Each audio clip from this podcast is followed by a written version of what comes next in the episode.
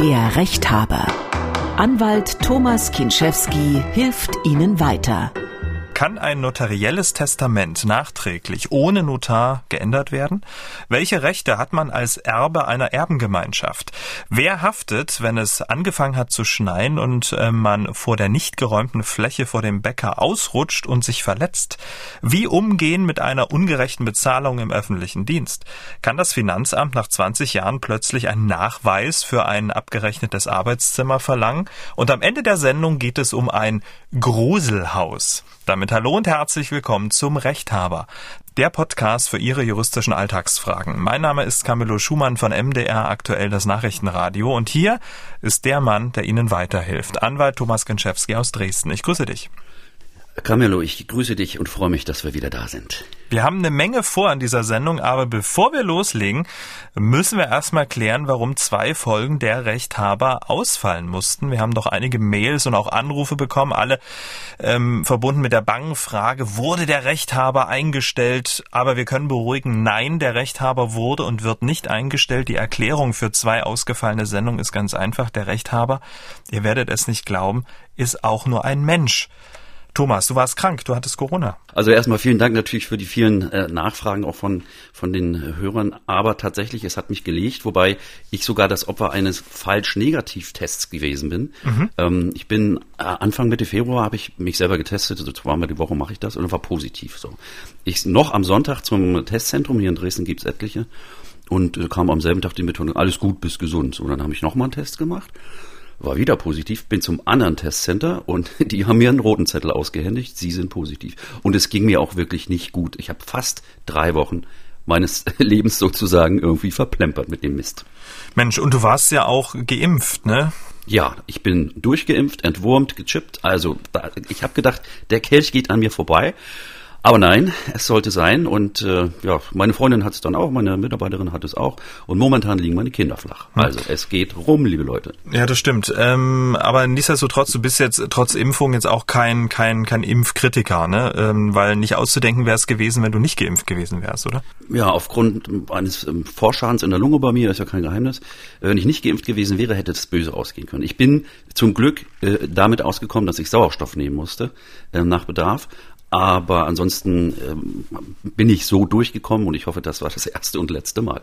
Wir sind sehr, sehr froh, dass du wieder äh, auf dem Damm bist und dass wir wieder diesen Podcast aufzeichnen können. Willkommen zurück und toi toi toi, dass du ähm, gesund bleibst. Ähm, Thomas, in dieser Ausgabe soll es ja schwerpunktmäßig ums Erben und Vererben gehen, aber vorher ähm, sollten wir noch kurz über ein wichtiges Urteil sprechen, denn der Bundesgerichtshof hat gestern eine Entscheidung getroffen, in dem es eine Klage abgewiesen hat. Eine Klage, von der sich viele Gastronomen, Hoteliers, Kneipenbesitzer eine Menge versprochen hatten. Ne?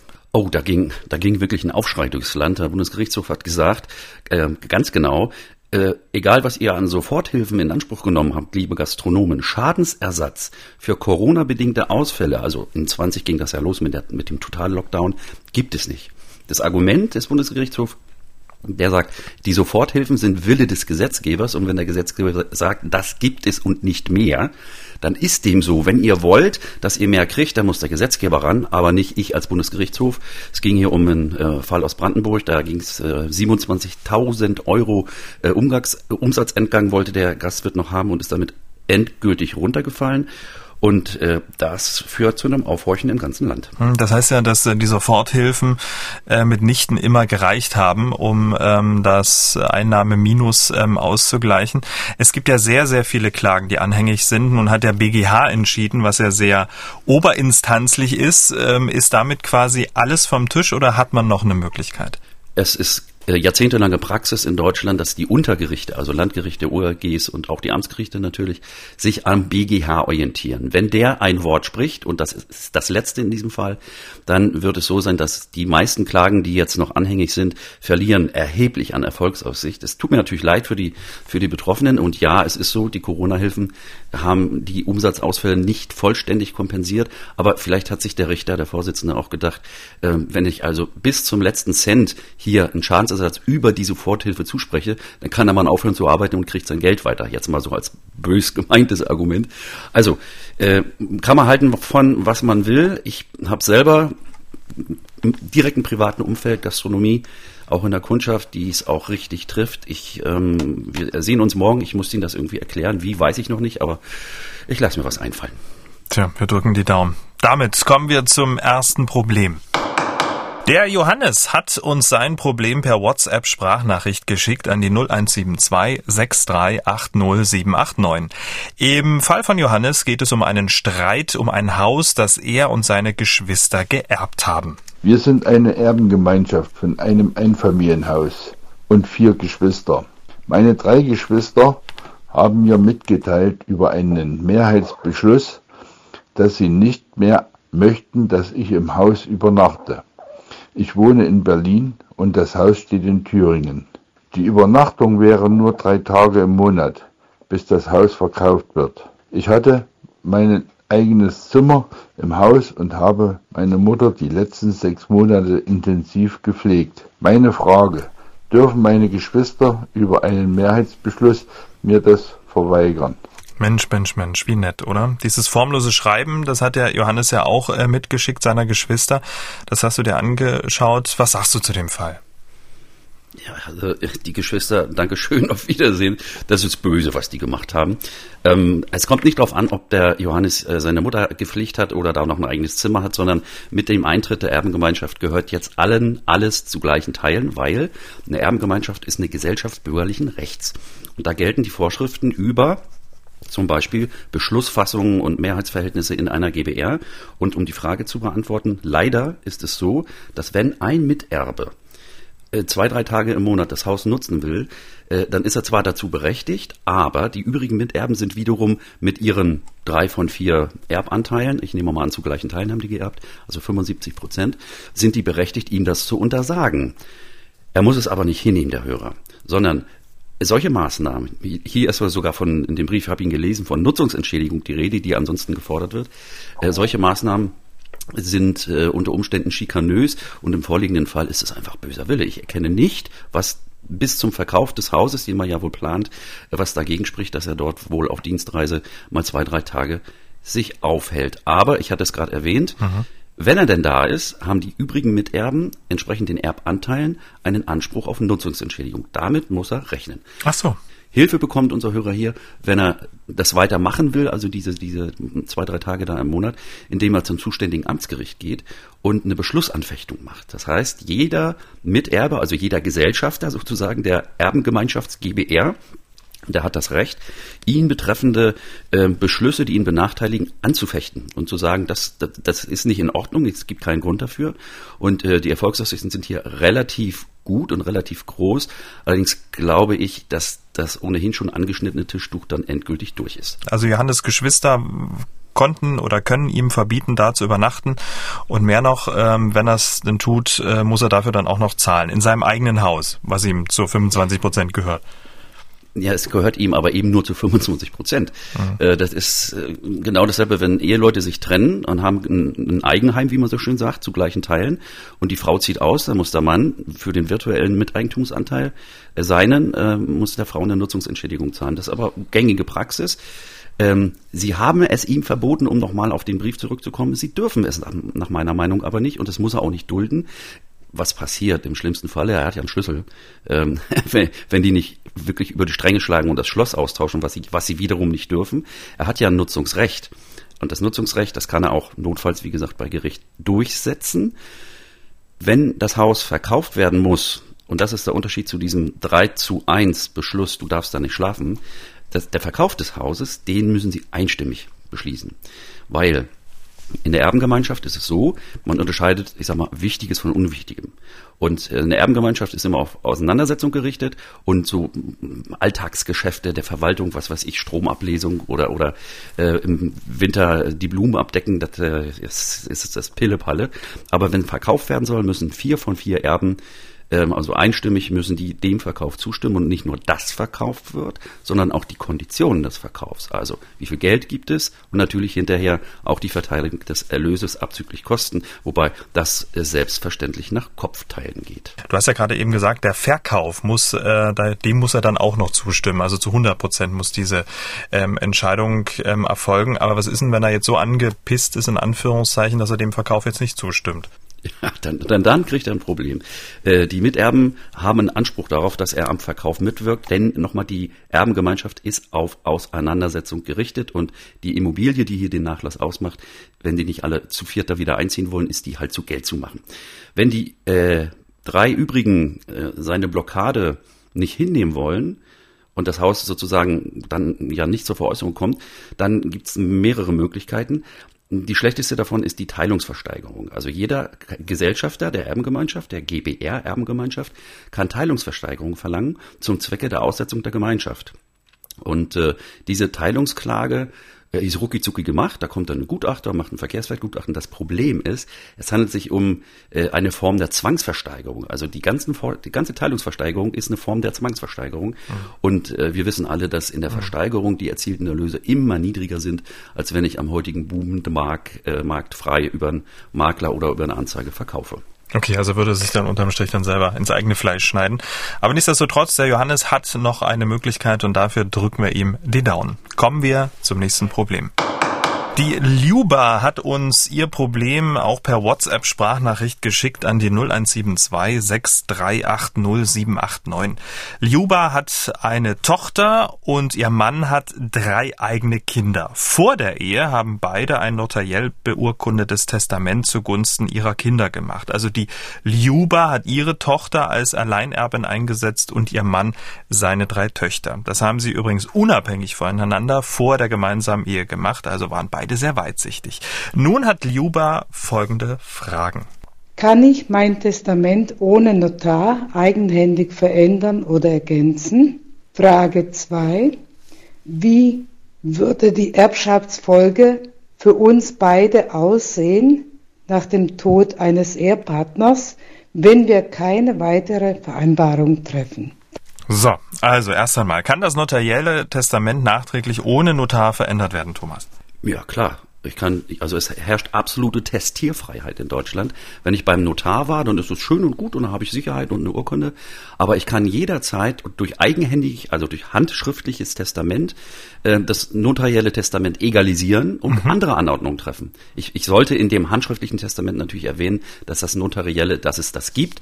Aber es gibt sich aus der Natur der Sache, das jüngere Testament ähm, ersetzt immer das Ältere oder ändert es, ja. Und Liuba kann, wenn das Notartestament ihr nicht mehr passt, sich ins Kämmerlein setzen, Stift und Blatt, und dann schreibt sie ihren letzten Willen auf und äh, erwähnt am Ende des Testament Unterschrift und Datum nicht vergessen und das Problem ist gelöst. Prima. Und das muss sie dann nicht nochmal ähm, ganz offiziell mit dem Stempel drauf und so, sondern das kann sie einfach machen. Das kann sie im stillen Kämmerlein machen, in Umschlag stecken, irgendwem Bescheid sagen, wo es liegt, meistens im Kleiderschrank bei den älteren Leuten. Und äh, da muss keiner Brief und Siegel drauf machen. Es besteht keine Beurkundungspflicht beim Notar für Testamente, sondern Testamente können handschriftlich gemacht werden. Ganz wichtig, Maschinenschrift zu Hause am Computer geht nicht. Mhm. Ich kann mein Testament nicht sozusagen äh, im, im Office schreiben und dann ausdrucken und unterschreiben. Das ist kein wirksames Testament, sondern ich muss mit eigener Hand, mit eigenem Stift und mit eigener Unterschrift ein Testament errichten. Das ist die Standardform. Verstehe. Da muss man dann wirklich die Sonntagsschrift rausholen, äh, nicht, dass man das nicht lesen kann. Also ich habe große Probleme das, das ist eine zu schreiben, Frage, dass man das, dass man Lesbar das auch muss erkennt. es sein. Was, was passiert, wenn du sterbenskrank im Krankenhaus liegst? Mhm. Und wirst bist klar, wirst beatmet, aber schreiben ist unmöglich. Da gibt es eine Möglichkeit, das nennt man Nottestament. Mhm. Das heißt, da kann ich meine letzten Willen, wenn ich noch willensfähig bin, ja, äh, den kann ich auch ohne die äh, Schriftform ähm, ähm, machen, indem ich äh, ganz bestimmte Personen hinzuziehe, sogenannte Testierzeugen und das Nottestament wird dann ähm, sozusagen protokolliert und mit diesem Nottestament kann ich äh, im Zustand sozusagen der des nahenden Todes äh, doch meinen letzten Willen noch äh, entäußern, aber dass man ein Testament macht, jedenfalls dann, wenn, wenn was zu vererben ist, äh, das ist ein Grundtipp. Also das sollte mhm. sich jeder wirklich ernsthaft überlegen. Da frage ich mich jetzt, wieso geht man überhaupt zum Notar, um sein Testament da aufsetzen zu lassen? Ähm, das hat was damit zu tun, dass viele Leute ähm, sich äh, Rat holen wollen ähm, der Notar berät natürlich auch zu Fragen des Testamentes und es gibt ja auch eine bestimmte Sonderform des Testaments, wo man ganz bestimmte Sachen regeln kann. Da braucht man sogar einen Notar, gerade wenn Ehegattentestamente da in Rede stehen. Aber ansonsten ja, ist das ein, Absicherungsbedürfnis. Mhm. Und man kann vor allen Dingen so ein notarielles Testament, das wird beim Notar verwahrt. Ja, also die Urkunde wird da aufbewahrt, dann hat man auch die Sicherheit, dass es nicht wegkommt. Ich kann allerdings auch sowohl ein handschriftliches Testament als auch ein notarielles Testament ähm, beim Nachlassgericht am örtlich zuständigen Amtsgericht hinterlegen. Da gibt es eine Hinterlegungsstelle, so heißt das. Und da wird dann ein Fach aufgemacht, eine Nummer, eine Nummer vergeben, ich krieg so ein Zettelchen. Und wenn ich dann sterbe und äh, jemand fragt beim Nachlassgericht, ist denn da was hinterlegt? Ja, dann ist was hinterlegt und dann nimmt der letzte Wille seinen Lauf. Ich habe ja immer so ganz, ganz komische Vorstellungen. Ähm, und ich denke ja immer, wenn dann einer unter der Erde liegt, dann geht's erst so richtig los, das Hauen und Stechen. Ähm, es kann ja sein, dass jetzt, das muss jetzt nicht die Liuba sein, ja. Es gibt dieses eine Testament, das liegt beim, das liegt beim Notar. Das wissen auch alle, das weiß die ganze Familie. Und äh, irgendwann hat der der, der dann ähm, verschieden ist, ähm, genau das gemacht, was Liuba gemacht hat, handschriftlich noch was geändert und das dann ähm, in Kleiderschrank gelegt. So jetzt findet sozusagen nach dessen Ableben ähm, ein Familienangehöriger dieses Testament und liest das durch und stellt fest, Huch, Mist, ähm, ich bin ja sozusagen enterbt worden und lässt das verschwinden. Ähm, dann gilt ja eigentlich nur das, was sozusagen beim Notar liegt, oder? Ist das nicht auch eine Gefahr? Ja, abgesehen davon, dass das Szenario, was du geschildert hast, das kommt vor. Hm. Habe ich auch schon gehabt. Ja. Ähm, dass Leute sagen, es gibt kein Testament und irgendwann kommt irgendeiner mit einer 20 Jahre alten Kopie um die Ecke hm. und fragt denjenigen, der die Wohnung ausgeräumt hat, wo ist denn das? Habe ich nicht gefunden. So. Genau. Ähm, tatsächlich ist es dann so, wenn das Original handschriftliche Testament, was jünger ist als das notarielle, wenn das weg ist, dann ist es weg. Mhm. Da müssen alle Beteiligten damit leben, dann gilt das notarielle Testament. Selbst wenn irgendjemand mal gesagt hat, die, die, Mutti hat das und das hier mal aufgeschrieben an Weihnachten. Genau. Wenn das nicht im Original vorliegt und das nicht im Original vorliegt, ist nicht. Das, so hart wie das klingt, aber damit müssen dann alle Beteiligten leben. Es ist ja genau das Problem, habe ich gerade auch eine, eine laufende Sache. Da hat äh, ein Opa nachweislich in so einer alten, ähm, so hier so Pilotentasche 90.000 Euro in Bar deponiert. Hoppla. Oh, die hat er, die hat er jede Weihnachten rausgeholt und seinen Enkeln gezeigt und Quatsch, echt? gesagt, das ist, das ist bald mal euer Sohn. Das gehört mal euch. Und ja, ja. Und als als dann der Opa tatsächlich ähm, mit dem Giftpilz im Weihnachtsbraten um die Ecke äh, ums Leben kam, war nein, die Tasche weg. Ja, die Tasche war weg. Na hör doch auf. Einer von den mit, einer von den Enkeln hat die die Wohnung ausgeräumt ja, also Haushaltsauflösung, wie man so schon sagt, alles alter Krempel, alles weggeschmissen. Mhm. Aber die schwarze Aktentasche war weg. Alle wussten, dass es die gibt. Irgendeiner hat sogar mal ein Foto gemacht, aber Na, das Geld ist weg. Das gibt's doch nicht. Ja, willst du machen? Ja, Pech gehabt, ne? So, so ist das halt. Das, ne? Also einfach, es ist eine Schuftigkeit sondergleichen. Wahnsinn. Aber ähm, beim Erben, das ist, ähm, das da hört ganz oft die Freundschaft, selbst die engste Familienbindung beim Erben äh, hört oft auf. Genau. Ähm, die Ljuba hatte aber noch eine Frage. Jetzt haben wir uns aber weggaloppiert, aber ich fand das jetzt super interessant. Das müssen wir auch mal durchdeklinieren. Die Ljuba hatte aber noch eine Frage. Wie sieht denn eigentlich die Erbschaftsfolge bei Ljubas Patchwork Family aus, wenn man jetzt gar nichts macht? Da gilt grundsätzlich, wenn die nichts anderes vereinbaren, wozu ich dringend rate, dass sie sich mal zusammensetzen, äh, gilt gesetzliche Erbfolge. Das bedeutet, gesetzliche Erbfolge ähm, bei, in diesem Fall ist relativ leicht. Es, grundsätzlich sagt man, das Gut rollt wie das Blut. Das heißt, es erben zunächst immer meine Abkömmlinge, im Juristendeutsch äh, Synonym für Kinder. Und wenn ich verheiratet bin, dann äh, erbt grundsätzlich auch immer nach deutschem Recht mein überlebender Ehegatte. Die Quoten sind wie folgt. Der überlebende Ehegatte kriegt ein Halb. Das ist, setzt sich zusammen aus einem Viertel äh, Zugewinnausgleich im Todesfall und einem Viertel Erbteil, aber rechnerisch ein Halb. Und die zweite Hälfte geht an die Abkömmlinge des Verstorbenen. Und in diesem Fall haben ja beide Ehegatten Kinder, aber nicht miteinander. Das heißt, wenn der Mann stirbt, erbt die Frau eine Hälfte und die drei Kinder des Mannes zu gleichen Teilen die andere Hälfte. Wenn die Frau stirbt, erbt wiederum der Mann die Hälfte und die einzige Tochter der Frau kriegt den ganzen Rest. Du hattest ja gerade bei der ähm, Situation von Liu bei ihrem Mann und den ganzen Töchtern und so weiter äh, gesagt, die sollten sie unbedingt mal zusammensetzen und ähm, das mal regeln. Ähm, was würdest du da als Tipp geben? Ja, das Zauberwort heißt Berliner Testament oder gemeinschaftliches Ehegattentestament, hat jeder bestimmt schon mal gehört. Das können nicht nur Ehegatten abschließen, sondern auch eingetragene Lebenspartner mal nebenbei. Ähm, das ganze Ding ist ein Testament, bei dem die Ehegatten sich wechselseitig als Alleinerbe einsetzen, falls einer stirbt. Und der längst Lebende, also der länger Lebende, der wird dann beerbt von denjenigen, den die im Testament dann bestimmen. Das Problem ist, oder es gibt zwei Probleme beim Berliner Testament. Das eine ist, ähm, wenn jetzt der längstlebende das Vermögen des Verstorbenen verprasst, dann können natürlich die Kinder, die ja auf eine Erbschaft hoffen, können ja möglicherweise ähm, ähm, traurig sein und sagen, hör mal auf damit. Für diesen Fall kann man ein Berliner Testament mit Trennungslösung machen. Das heißt also, dass der Ehegatte, der länger lebt, mit dem, was er vom Verstorbenen bekommen hat, nicht verfahren kann, wie er will. Er muss es also hegen und pflegen und bewahren, darf die Früchte daraus ziehen, aber er darf die potenziellen Schlusserben nicht ähm, benachteiligen, dadurch, dass er die Sachen alle durchbringt. Zweites Problem ist, das, ist der Pflichtteil der Kinder beim Berliner Testament. Da habe ich mhm. gerne was zu sagen. Ja, bitte du, halt dich bloß nicht wenn, zurück. Mhm. Wenn die Ehegatten sich wechselseitig zu Alleinerben einsetzen, mhm. dann ist natürlich das im Falle, dass einer stirbt, eine Enterbung seiner Kinder. Juristisch gesehen ist es ja. eine Enterbung. Und für diesen Fall sieht das Gesetz einen Pflichtteilsanspruch vor. Und der Pflichtteil besteht immer in der Hälfte des gesetzlichen Erbteils. Das heißt, wenn jetzt also Liubas Tochter, wenn Liuba stirbt, gegen den Mann von Liuba, der noch lebt, einen Pflichtteil geltend macht und die Liuba hat den Mann sozusagen als Alleinerben eingesetzt, dann könnte die Liuba vom Mann ein Viertel des Gesamtvermögens verlangen, weil sie ja von Gesetzes wegen die Hälfte geerbt hätte. Mhm. Aber sie ist enterbt, damit kriegt sie den Pflichtteilsanspruch und der Pflichtteilsanspruch ist immer die Hälfte des gesetzlichen Erbteils. Lösung, man bringt die Kinder dazu, auf diese, auf die Geltendmachung des Pflichtteils zu Lebzeiten zu verzichten, weil es hat wiederum zwei Gründe. Erstens, es kann existenzvernichtend sein für den länger lebenden Ehegatten. Also wenn ein Kind, sagen wir mal, ein Viertel von einem Haus geltend macht und es kein Geld da, muss er das Haus verkaufen. So, das ist das eine. Und das Zweite ist, man will die Kinder auch ähm, in gewisser Weise äh, dahingehend absichern, dass sie wirklich am Ende dann auch Erbe werden. Das werden sie aber nur, wenn sie eben kein Pflichtteil geltend machen. Und deswegen wird häufig in ein Berliner Testament werden die Kinder hinzugezogen und man macht in einem Abwasch gleichzeitig einen Pflichtteilsverzicht, um die Kinder dann am Ende abzusichern, dass sie wirklich das kriegen, was noch da ist. Wieder was gelernt. Kommen wir zum nächsten Problem.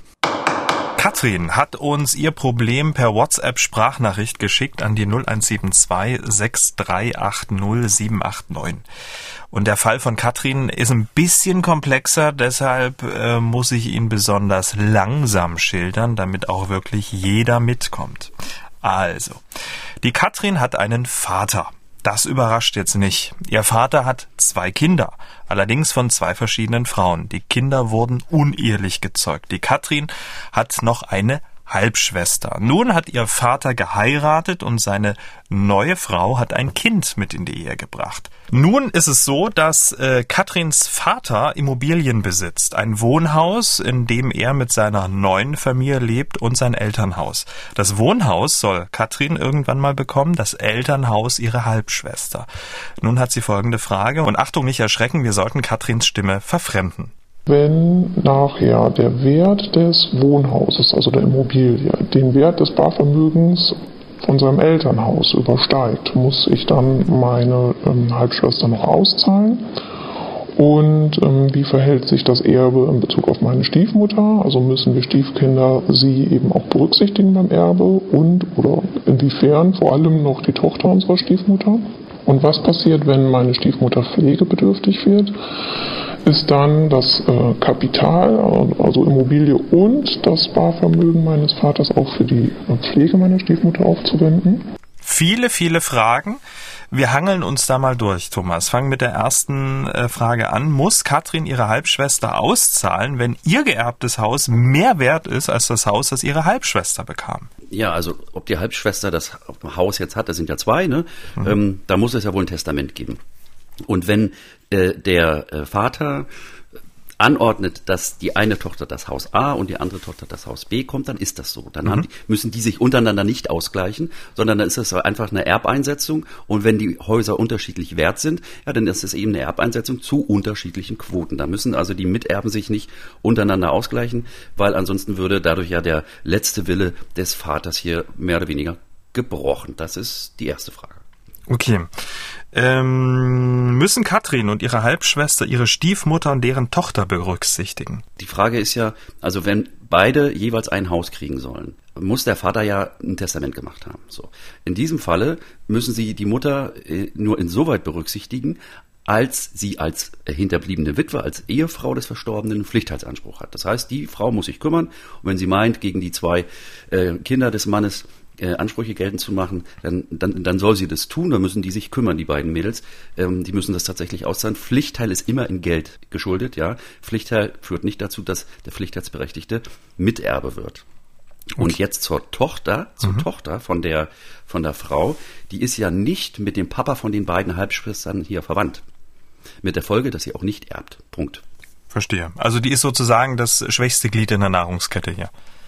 Genau, also das Gut rollt wie das Blut, solange wie in der, in der, in der Abstammung der höher äh, geordnete Familienmitglied, also Mutter lebt und wird beerbt, äh, Mutter lebt und erbt, sie schließt automatisch dann ihre Kinder von der Erbschaft aus. Nur wenn die Mutter zum Zeitpunkt des Erbanfalles nicht mehr lebt, sie ist als testamentarische Erben eingesetzt und gegen Baum gefahren und tot. Ja? Mhm dann fällt das Erbe an die nächsten Abkömmlinge durch in der Linie, also im Stamm.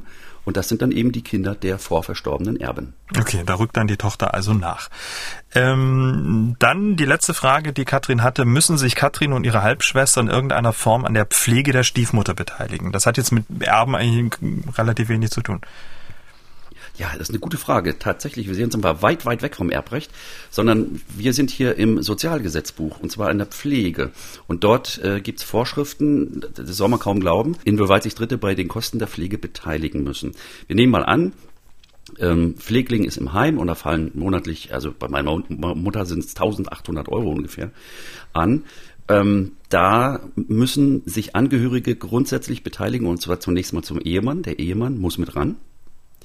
Und der hat auch nur ein ganz geringes Schonvermögen, muss man sich festhalten. Das liegt bei 5000 Euro. Mhm. Alles, was über 5000 Euro ist, Bankguthaben. Es werden auch zum Beispiel Kfz wertmäßig hinzugerechnet oder kapitalbildende Lebensversicherung, wenn die einen Rückkaufswert haben. Das muss ich alles einsetzen, wenn es 5000 Euro übersteigt. Es gibt zwar Vorschriften über Härtefälle, wo man also sagt, das ist unzumutbar, weil derjenige ansonsten, sag mal, sein Leben nicht mehr bestreiten kann aber es ist ganz, ganz schwer aufzubohren. Du hast über diese Schonvermögen gesprochen, von den in Anführungszeichen lächerlichen 5000 Euro, aber wie ist denn das, wenn man jetzt in einer gemeinsamen Immobilie wohnt und der Ehepartner wird pflegebedürftig und man kann sich's nicht mehr leisten? Was denn dann?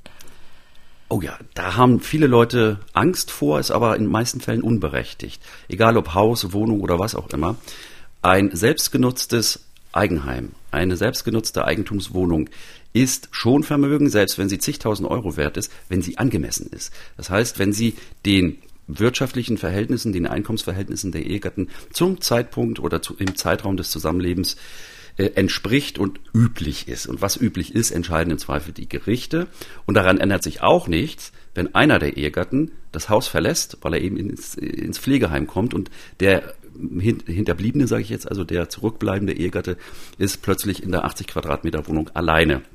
Das ändert daran nichts, dass eine äh, zuvor angemessen gewesene Wohnung, dass die auch angemessen bleibt. Äh, Ausnahmen gibt es natürlich immer, vor allen Dingen, wenn nicht nur der Pflegling auszieht, sondern wenn zum Beispiel weitere Familienangehörige ebenfalls die da lange gewohnt haben, ein recht großes Anwesen ähm, verlassen, aus welchen Gründen auch immer, und der Mann in einer Riesenbude alleine zurückbleibt. Also da kann es, da kann es sein, je nach Größe auch, und auch wie lange er da drin gewohnt hat, dass er möglicherweise die Immobilie einsetzen muss, mindestens mal beleihen, äh, um an Geld zu kommen, um sich an den Pflegekosten zu beteiligen. Aber tendenziell äh, selbstgenutzte Eigentumswohnung, selbstgenutztes Haus ist, wenn es denn üblich ist und wenn es dem entspricht, was man so hat, in Anführungsstrichen, äh, das ist safe. So, jetzt kommen wir zu den Kindern.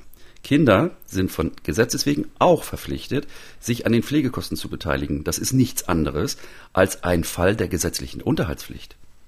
Es wird ja häufig übersehen. Äh, man sagt ja immer, Eltern müssen ihren Kindern Unterhalt gewähren, entweder Barunterhalt, wenn die Kinder woanders wohnen, oder sie müssen hegen und pflegen und sie abends baden und aufziehen. Das kehrt sich aber im Alter um. Das heißt, wenn die Eltern wiederum unterhaltsbedürftig werden, müssen die Kinder ran. So. Und da hat aber der Gesetzgeber so ein Entlastungsgesetz gemacht, schon vor einer ganzen Weile.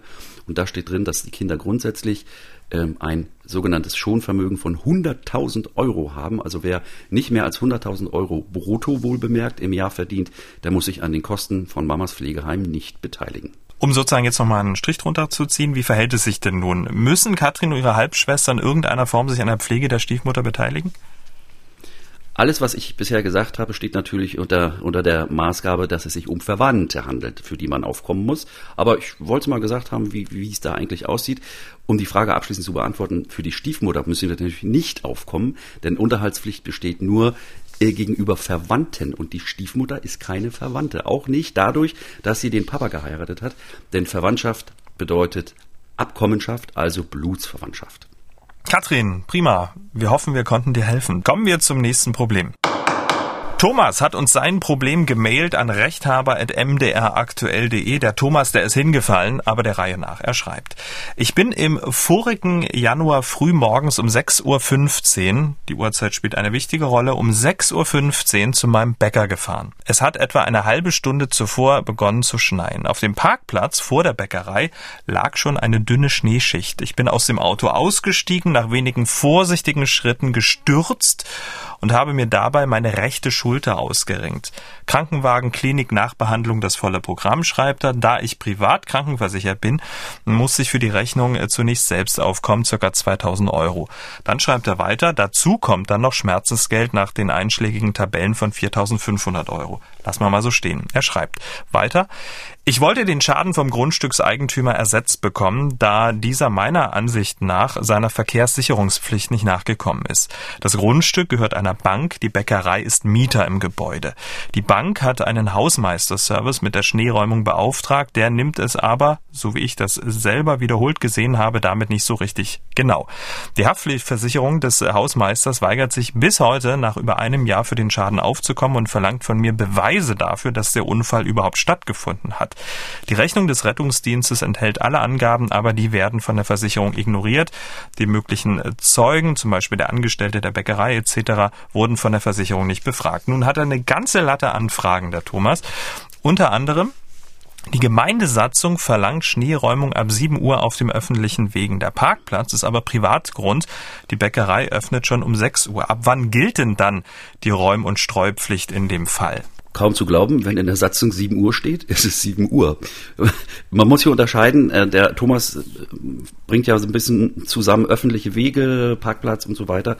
Die Räumpflicht gilt grundsätzlich prima immer auf öffentlichen Wegen. Es gibt sogar Vorschriften darüber, wie breit geräumt werden muss, nämlich so, dass zwei Erwachsene Schulter an Schulter aneinander vorbeigehen können. Kein Witz. Ähm, aber grundsätzlich, wenn er hier 6.15 fällt und um 7 Uhr muss erst angefangen werden zu räumen, dann ist das allgemeines Lebensrisiko und ich hoffe, er hat eine Unfallversicherung obendrein. Von Ausnahmen abgesehen, es hat ja gerade eben erst angefangen zu schneien, hat er geschrieben. Mhm. Wenn es jetzt vereist gewesen wäre, also Spiegeleis, Blitzeis, ja, äh, oder massiver Schneefall, wo, wo man fast gar nicht mehr weiterkommt ohne, ohne eine Raupe, dann kann im Einzelfall die Pflicht bestehen, äh, entweder bei Blitzeis zu salzen, also zu streuen, abzustumpfen, oder eben bei extremem Schneefall und äh, so frühen Ladensöffnungszeiten auch schon eher anzufangen. Ich weiß jetzt nicht, ähm, ob in der Satzung nicht sogar Ausnahmevorschriften enthalten sind. Ich kenne welche, da, da gibt's das. Äh, ach, gibt Sachen, Räumpflicht in der Gartenkolonie, wer, wer denkt denn an sowas? Aber es gibt Gemeinden, die haben sowas geregelt. Aber um die Frage, lange Rede, kurzer Sinn zu beantworten, ohne anderslautende Regelung oder Umstände, wenn drin steht 7 Uhr in der Satzung, dann ist 7 Uhr eben die Räumpflicht. Okay, und das äh, betrifft dann auch den Privatgrund. Ja, na, gerade auch. Also, mhm. ähm, also, äh, die, also der Anlieger, ja, äh, dem gehört ja nicht die Straße. Mhm. Also der Eigentümer, hier die Bank, die, die eine Bäckerei eingemietet hat, die hat die sogenannte Verkehrssicherungspflicht, die muss dafür sorgen, dass geräumt wird, da die Bank selber keine Schippe halten kann, hält sie sich eben den Hausmeister. Und wenn der das nicht ordentlich macht, dann ist primär, und da müssen wir auch noch den Thomas korrigieren, nicht der Hausmeister dran, äh, sondern die äh, Eigentümerin des Gebäudes, also die Bank.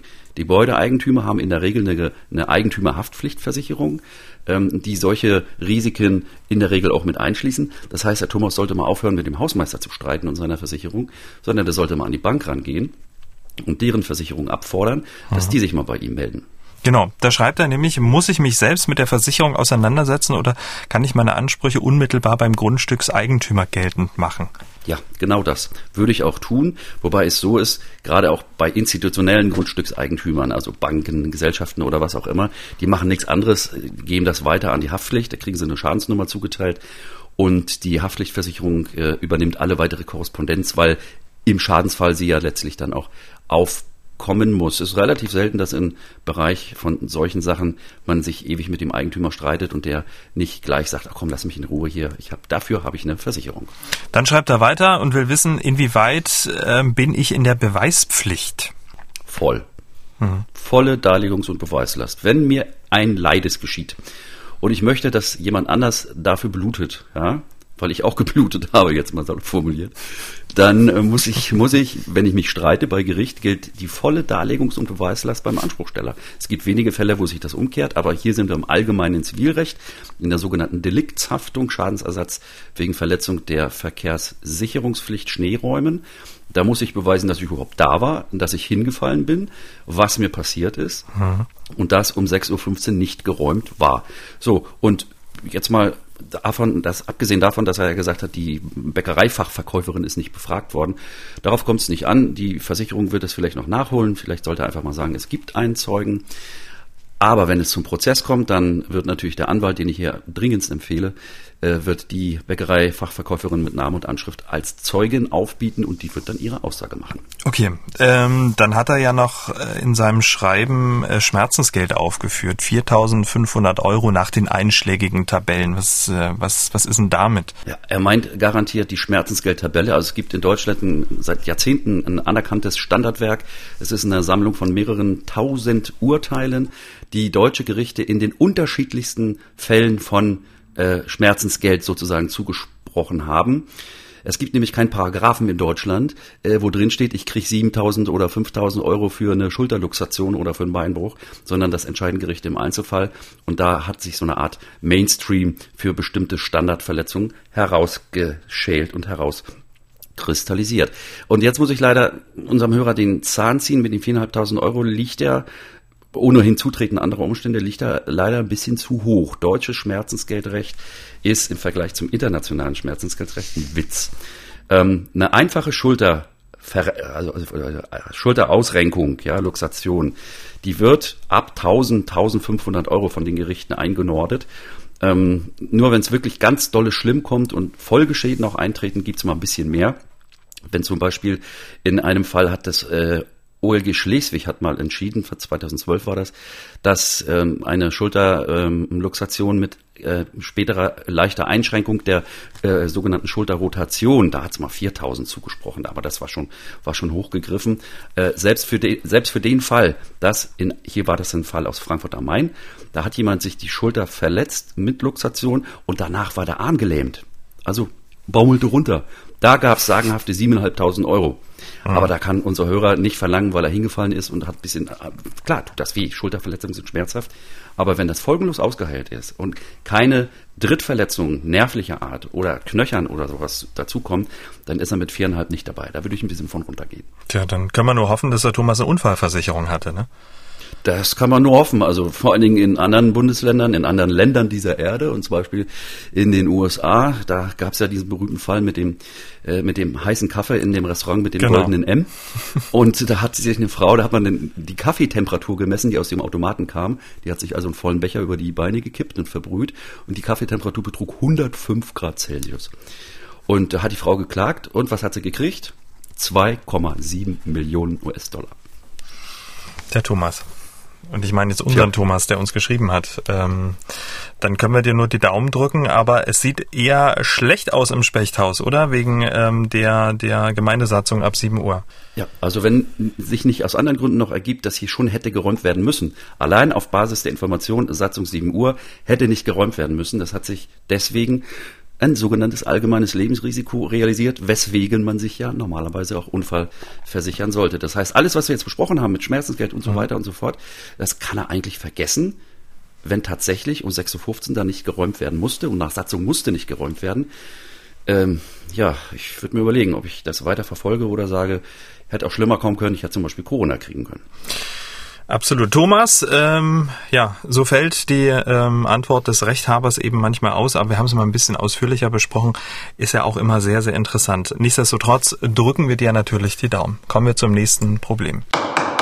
Auch ein Thomas hat uns sein Problem gemailt an rechthaber.mdraktuell.de. Ähm, Thomas arbeitet seit 2008 in einer oberen Bundesbehörde als Telefonist. Er ist im Laufe der Jahre von der Entgeltgruppe E3 in die Entgeltgruppe E4 höher gruppiert worden. Ähm, allerdings äh, sind Mitarbeiterinnen und Mitarbeiter, die bis 2006 eingestellt wurden, im Laufe der Jahre in der Entgeltgruppe E5 gelandet. Jetzt schreibt Thomas. Das bedeutet, dass letztendlich alle die gleiche Arbeit machen und alle Mitarbeiterinnen äh, und Mitarbeiter, die vor 2006 eingestellt wurden, mehr verdienen als wir Mitarbeiter und Mitarbeiterinnen nach 2006. Ich halte dies für eine Ungleichbehandlung. Kann ich auf eine Höhergruppierung bestehen oder muss ich arbeitsrechtlich diesen Unterschied hinnehmen? Vielen Dank. So, was machen wir jetzt? Ja, jetzt, also erst einmal Grüße auch an Thomas Zweiten. Ähm, ich, wir wissen nicht, ob er Beamter ist oder nicht. Ja, gibt genau zwei Möglichkeiten. Er redet ja auch mit beamtenrechtlichen Begriffen, unter hier einfacher Dienst und so weiter und Höhergruppierung, Entgeltgruppe wiederum ähm, ist nicht im Bundesbesoldungsgesetz geregelt, sondern da sind das A, B und R und wie die alle heißen. Wir machen mal einfach beides. Nehmen wir mal an, er ist Beamter. Dann sieht es eher schlecht aus. Es gibt da Urteile, gehen bis 2019 zurück, Bundesverwaltungsgericht, wo es also grundsätzlich heißt, das ist Sache des Dienstherrn. Oder andersherum, es gibt keine grundsätzliche Klagebefugnis gegen die Dienstpostenbewertung und Dienstposteneinordnung. Zitat Bundesverwaltungsgericht, Urteil von 2016, die Bereitstellung und Ausgestaltung von Stellen bei Beamten dienen dem öffentlichen Interesse an bestmöglicher Erfüllung der öffentlichen Aufgaben. Aufgabenbeschreibung und Dienstpostenbewertung berühren keine subjektive Rechte der Nachbarn. Ende Juristendeutsch. Das heißt also, als Beamter ist grundsätzlich schwierig, sich eine höhere Besoldungsgruppe zu erklagen. Ein bisschen anders sieht es aus bei Angestellten im öffentlichen Dienst. Dort gibt's die sogenannte Tarifautomatik. Das heißt, die äh, Angestellten im öffentlichen Dienst des Bundes und der Länder haben jeweils Tarifverträge über sich und neben sich. Also es gibt den sogenannten TVÖD Bund, dann gibt es den äh, TVL, das ist der für die, für die Länder. Und da gibt es eben konkrete Stellenbeschreibungen und Eingruppierungen. Und Merksatz, man wird nicht vom Dienstherrn in eine dieser Vergütungsgruppen, Entgeltgruppen eingeordnet, sondern man ist Kraft Gesetzeskraft dieser Verordnungen in eine bestimmte Entgeltgruppe eingeordnet. Und wenn mein Entgelt dahinter zurückbleibt, ja, dann tatsächlich muss ich zum Arbeitsgericht gehen, ähm, den Arbeitsvertrag mal jetzt unterstellt, mhm. und nicht das Beamtenverhältnis. Da muss er auch aufpassen, es gibt relativ kurze Ausschlussfristen für Ansprüche im Arbeitsrecht.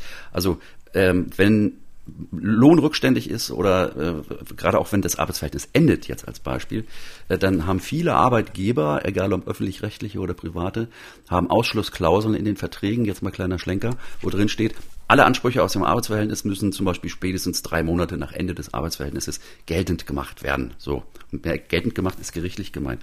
Und wenn ich das nicht tue, sind die Ansprüche weg zack, aus. Okay. Ähm, wie schätzt du die Chancen von ähm, Thomas ein, wenn er jetzt ähm, Angestellter im öffentlichen Dienst ist?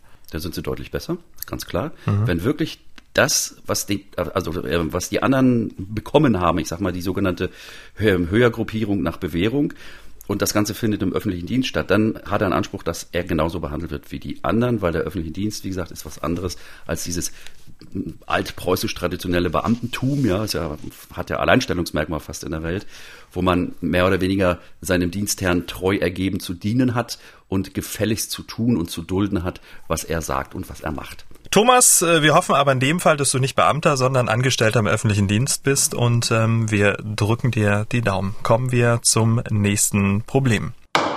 Katja hat uns ihr Problem per WhatsApp Sprachnachricht geschickt an die 0172 6380789. Mein Mann arbeitet seit über 20 Jahren bei ein und derselben Firma am Außendienst und setzt seit über 20 Jahren ein und dasselbe Arbeitszimmer als häusliches Arbeitszimmer ab. Auf einmal verlangt das Finanzamt von ihm einen, den aufwendigen Nachweis vom Arbeitgeber für die Pauschale, die wir jedes Jahr ab, abrechnen. Meine Frage, Ist das statthaft oder ist das reine Schikane, nach über 20 Jahren nochmal anzufragen, wenn sich nichts geändert hat, ob das Arbeitszimmer überhaupt gültig ist? Was das Finanzamt Tja. sich daraus nimmt. Mensch, Katja, manche bezeichnen ja Finanzämter per se als Schikane. Ich muss dir leider sagen, Katja, wenn ich das richtig verstanden habe, es geht ja nicht darum, ob dieser steuerliche Freibetrag, der da äh, geltend gemacht wird im Jahr, ob der nicht mehr anerkannt wird, sondern es geht nur darum, ob geguckt wird, ob das denn auch stimmt mit dem Arbeitszimmer. Mhm. Und da frage ich mich, was habt ihr denn zu verbergen? Wenn 20 Jahre lang niemand gefragt hat, dann sage ich einfach mal Glück gehabt. Ich wünsche, dass das Arbeitszimmer ein Arbeitszimmer ist. Die Vorschriften haben sich nämlich extrem ähm, sozusagen verschlechtert für den Steuerpflichtigen. Was vor 20 Jahren ein Arbeitszimmer war, ist heute in vielen Fällen längst keins mehr. Und äh, Jetzt mal grundsätzlich, der Fiskus, äh, der weiß sich schon bei der Optimierung der Steuerpraxis zu helfen. Und auch bei Arbeitszimmern wird ja gerne auch mal immer wieder geschummelt. Also wollen wir jetzt mal ganz ehrlich sein. Und die Kontrolltendenz des Finanzamtes, egal welches, hat sich in den letzten Jahren einfach auch deswegen äh, stark verschärft. Mhm. Äh, Antwort auf die Frage, ja, ihr müsst nachweisen, dass das Arbeitszimmer ein Arbeitszimmer ist und es richtet sich nach dem Einkommensteuergesetz, was ich denn genau absetzen kann oder nicht.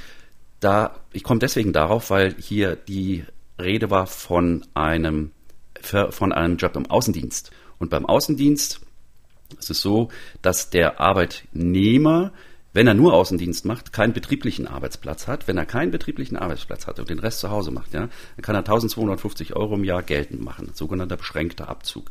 Wenn er allerdings nur zu Hause arbeitet, was beim Außendienstler ja nicht der Fall ist, dann kann ich die gesamten Kosten des Arbeitszimmers absetzen und dann muss das Arbeitszimmer aber auch ein reines Arbeitszimmer sein.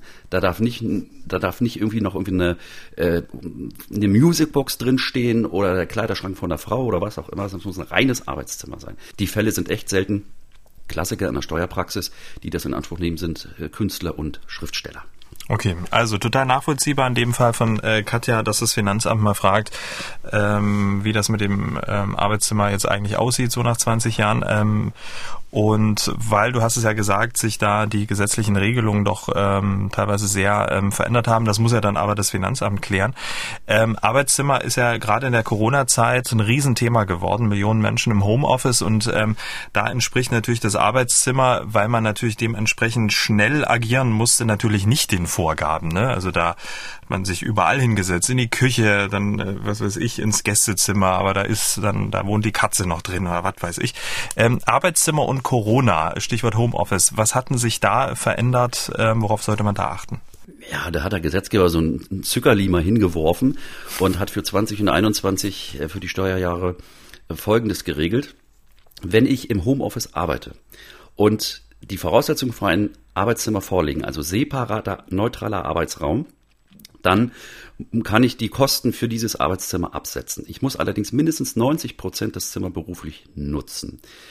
Der andere Fall ist der, wenn ich die äh, Arbeitszimmervoraussetzungen nicht erfülle, also kein ein reines Arbeitszimmer habe, sondern mich in die Arbeitsecke setze oder in, an den Küchentisch oder was auch immer, dann hat der Gesetzgeber die sogenannte Homeoffice-Pauschale eingeführt. Das heißt, ein steuerlich pauschalierter Abzug vom zu versteuernden Einkommen und der beträgt für 20 und 21 für die Arbeitseckensklaven, sage ich jetzt mal auf Deutsch, sagenhafte 600 Euro. Pro Jahr pro Jahr. Ja, das ist ja das ist überschaubar, oder? Würde ich jetzt das mal. ist 50 Mark im Monat. Das ist sensationell, finde ich. Also haben oder nicht haben. Ja. Gibt man mit an, ähm, hat man jetzt aber ähm, jetzt auch mal gehört, das ist auch wichtig, ähm, dass man ähm, die 600 Euro da angibt. Das ist sozusagen pauschal, also da muss ich jetzt nicht noch irgendwie ähm, irgendwelche Zettel anführen oder so, muss ich die Küche Quadratmeter ausmessen und so Kaffeemaschine zu, ja, zu, zur Seite also schieben. Der, der, Nein, genau das ist ja der Sinn. Mhm. Viele Leute können ja gar kein Arbeitszimmer einrichten, sondern setzen sich an Couchtisch mit dem Laptop auf den Schoß äh, und machen ihr Design oder ihre, äh, was weiß ich, Anzeigenkampagne in einer Werbeagentur oder mhm. so. Ähm, und wenn das der Fall ist, also dieses Arbeitsecken Homeoffice, dann gelten die 600 Euro pro Jahr, die ich absetzen kann. Ähm, und nur wenn ich ein echtes Arbeitszimmer habe, was ich ohnehin schon hatte und dann ins Homeoffice muss, dann kann ich bei 90 Prozent Mindestnutzung das komplette Arbeitszimmer absetzen und nicht nur 1250. Prima. Also, damit sind wir fast am Ende von Ausgabe 29. Aber Thomas, einen haben wir noch. Was Kurioses, was zum Schmunzeln, was zum Staunen. Entscheiden Sie selbst, in welche Kategorie äh, diese Begebenheit fällt. Thomas, es geht um ein schönes Haus und um ein äh, schreckliches Verbrechen. Was war passiert? Ja, ja, das ist jetzt äh, ein paar Tage her. Es hat sich eine Frau in Coburg ein Haus gekauft. Mhm. Und in diesem Haus ist vor über 20 Jahren eine Frau mit ihrem kleinen Kind ermordet worden. Eieiei. Und äh, das wusste die Frau beim Kauf nicht. Die Verkäuferin wusste es aber. Allerdings auch erst seit relativ kurzer Zeit. Die hat das also auch erst später erfahren, hat und gesagt, mir doch egal, das ist so lange her. Ähm, ich habe keine Angst vor bösen Geistern. So, die Käuferin hier, die Klägerin, die hat gesagt, das, das, das ertrage ich nicht. Wenn hier einer ums Leben kommt und dann noch ein Kind, oh mein Gott, äh, da finde ich keinen Schlaf und wer weiß, ob hier nicht nachts einer rumwandelt. So. Sie hat daraufhin Klage zum Landgericht Coburg erhoben und hat gesagt, ich bin arglistig getäuscht worden. Das hätte man mir sagen müssen. Ich muss doch wissen, wenn hier Mutter und Kind ums Leben kamen. Ja. Und Coburg sagt, ach nee, also wisste, hab dich nicht so. Klage abgewiesen. Daraufhin geht die Frau in die Berufung zum OLG Bamberg. Das OLG Bamberg sagt, was ist los? Natürlich ist das grober Quatsch. Die Frau, die das Haus verkauft hat, die hat also von keinerlei Geistererscheinungen berichtet, geschweige denn von schlaflosen Nächten oder Geräuschen ähm, an, der, an der Haustür. Also das Ganze endete damit, dass die Richter an Bamberg gesagt haben, gute Frau, nimm die Klage, nimm die Berufung zurück, das wirst du verlieren und das ist teuer, weil der Streitwert ist der Kaufpreis des Hauses. Mhm. Dem ist sie gefolgt, sie hat die Berufung zurückgenommen und damit bleibt es bei der rechtskräftigen Klageabweisung durch das Landgericht in Coburg. Du hast aber noch ein anderes Beispiel, ähm, in dem ähm, das Objekt dann tatsächlich zurückgegeben wurde. Ja, es ist schon lange her, spielt in meiner Mecklenburger Heimat. Dort hat sich ein vermögender Porsche-Fahrer in den Wald begeben, wollte wohl Pilze suchen und ist dann verstorben. Todesursache weiß man nicht, jedenfalls lag er eine Weile. In seinem Auto? Äh, in dem Auto. Jawohl, Scheiben zu, es wurde Tag, es wurde Nacht, es wurde Tag, es wurde Nacht, dann wurde er irgendwann vermisst und gefunden. Ja, Bestatter hat ihn dann Hand mitgenommen und äh, heile, also fertig gemacht für die Bestattung. Ja, und Porsche ging, der Porsche ging zurück ans Autohaus, wurde aufbereitet und wurde weiterverkauft. Und der Käufer des Porsches hat nach relativ kurzer Zeit über Zufall im Freundes, äh, Freundeskreis erfahren, dass in diesem Porsche eine Person X verstorben sei und eine ganze Weile gelegen habe. Und der wollte das Auto zurückgeben und der hat recht gekriegt. Weil ähm, das Gericht hat gesagt, es kann nicht ausgeschlossen werden, dass obwohl das Fahrzeug aufbereitet wurde, so war damals die Entscheidung, das, das war noch ein Kreisgericht, ja, ähm, dass, äh, dass da möglicherweise noch irgendwas kommt später in der Folge. Äh, immerhin war ja eine Leiche mehrere Tage sozusagen in so einem kleinen umschlossenen Raum. Und das ist ein Umstand, den, den möchte ich nicht haben. Und dieses Gericht hat gesagt, das bleibt dabei. Der Porsche geht zurück. Du musst ihn nicht bezahlen und brauchst ihn nicht behalten. Sachen gibt's. Damit sind wir am Ende. Ja. Damit sind wir am Ende von Ausgabe 29. Vielen Dank, Thomas. Wir hören uns dann in zwei Wochen wieder. Bis dahin. Ja, danke dasselbe. Bis bald. Tschüss. Haben auch Sie ein Problem? Dann schreiben Sie uns an rechthaber.mdraktuell.de oder senden Sie eine WhatsApp-Sprachnachricht an den Rechthaber. Die Nummer 0172 6380 789. Der Rechthaber erscheint zweimal im Monat auf mdraktuell.de, in der ARD Audiothek und überall, wo es Podcasts gibt.